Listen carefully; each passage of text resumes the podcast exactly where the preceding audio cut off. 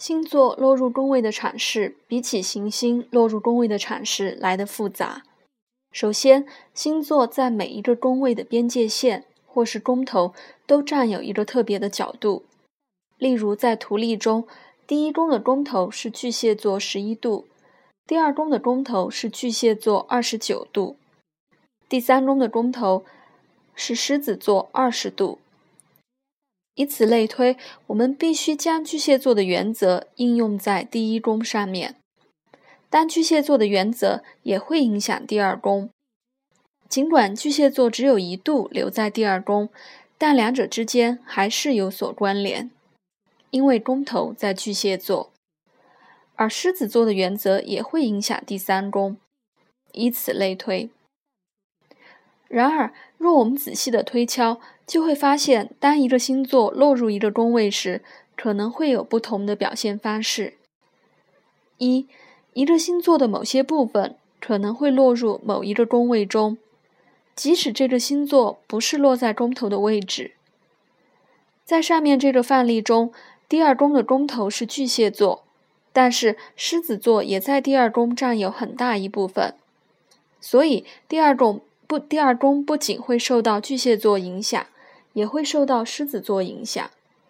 通常是宫头星座的影响更为明显，即使下一个星座也出现在同一个宫位里。二，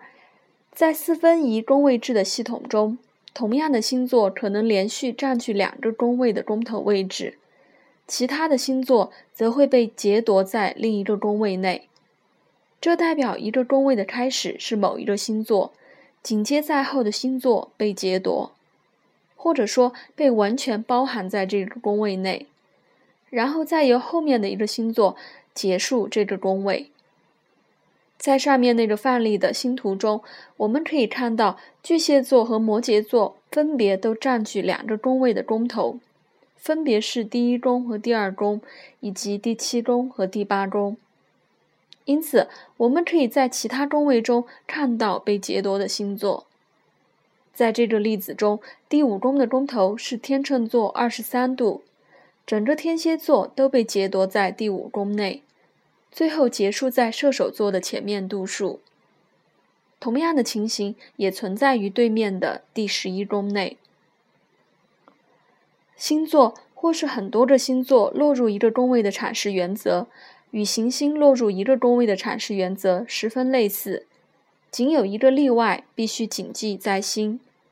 宫头星座会比同一个宫位内的其他星座更具有影响力。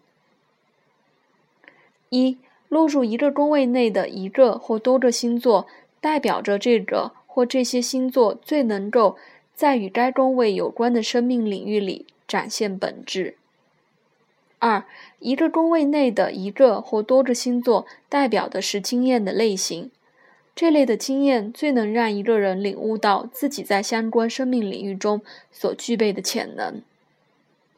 三，一个宫位内的一或多个星座暗示着在该宫位代表的生命领域里，一个人会倾向于展现的能量原型。